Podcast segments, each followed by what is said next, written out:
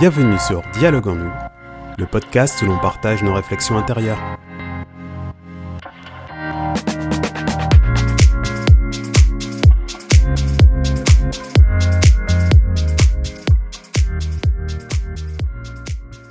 Bonjour, vous êtes avec Jérémy Magdelaine. Bienvenue dans ce podcast qui a pour titre Comprends-moi.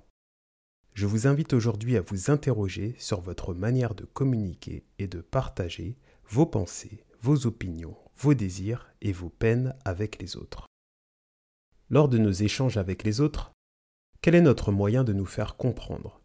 Et prenons-nous en compte la manière dont l'autre comprend l'information qu'on lui transmet Après s'être mis sur le chemin de la connaissance de soi, à travers l'édification de nos valeurs majeures, après avoir défini nos limites de ce qui est acceptable et d'avoir appris à se traiter avec une considération bienveillante, nos idées, nos ressentis qui nous sont propres, se traduisent de manière plus claire dans notre être.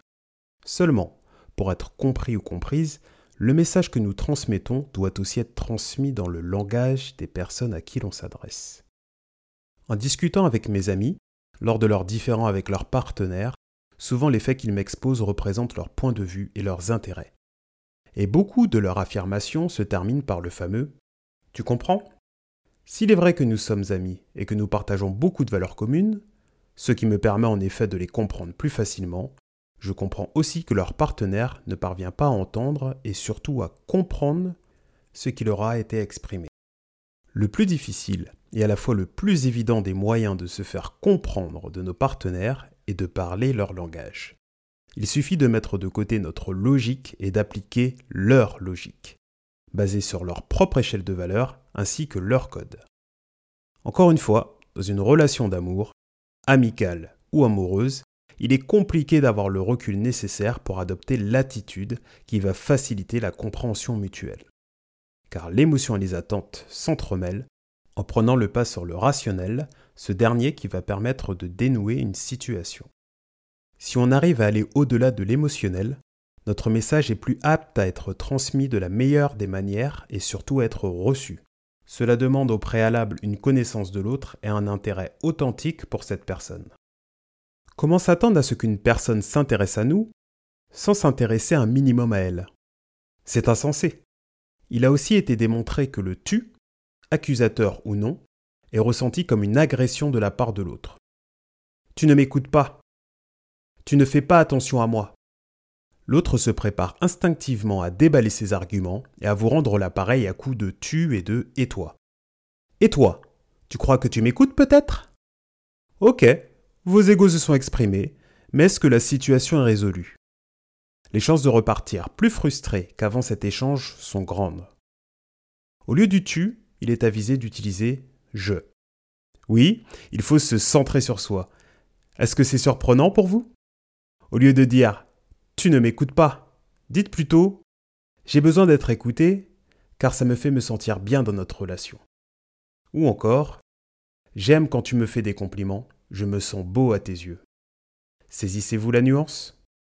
Il y a même dans ces affirmations une invitation, voire une incitation pour l'autre à répéter ces comportements que l'on apprécie.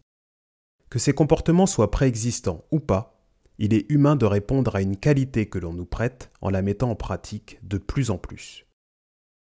Comme pour la rendre réelle, en lui donnant encore plus de valeur qu'elle n'en a déjà.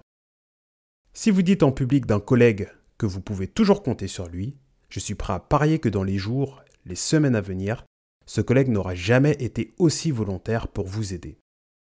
Aussi, lors d'un désaccord, évitez à tout prix les mots comme jamais et toujours. C'est toujours la même chose avec toi.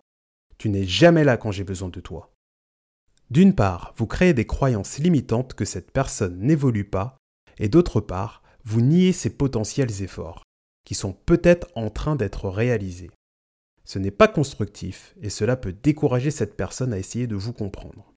Essayez plutôt de dire les choses de la manière suivante. J'ai des difficultés à voir les efforts que tu as faits. Est-ce que tu peux m'en parler? J'ai vraiment envie de les voir.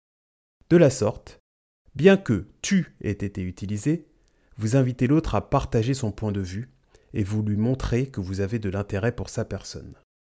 De plus, vous admettez qu'il est possible que vous n'ayez pas vu le positif que cette personne a réalisé récemment. Vous êtes dans une posture qui permet de comprendre l'autre. C'est ironiquement un des moyens les plus puissants pour se faire comprendre. Il faut se mettre dans les chaussures de l'autre. Voilà, vous possédez maintenant quelques clés pour vous faire comprendre. Félicitations. Je vous invite sur ce chemin de l'introspection que j'aborde dans les podcasts précédents, comme les valeurs, placer ses limites et les dialogues envers soi. L'exercice de la semaine sera de ne pas utiliser tu lorsque vous voulez partager un ressenti avec quelqu'un. Si cela vous paraîtra difficile et étrange, la récompense sera l'ouverture de la personne à laquelle vous faites face. Dans le cas contraire, économisez votre salive et clôturez la conversation. Cet épisode s'achève. Merci pour votre écoute.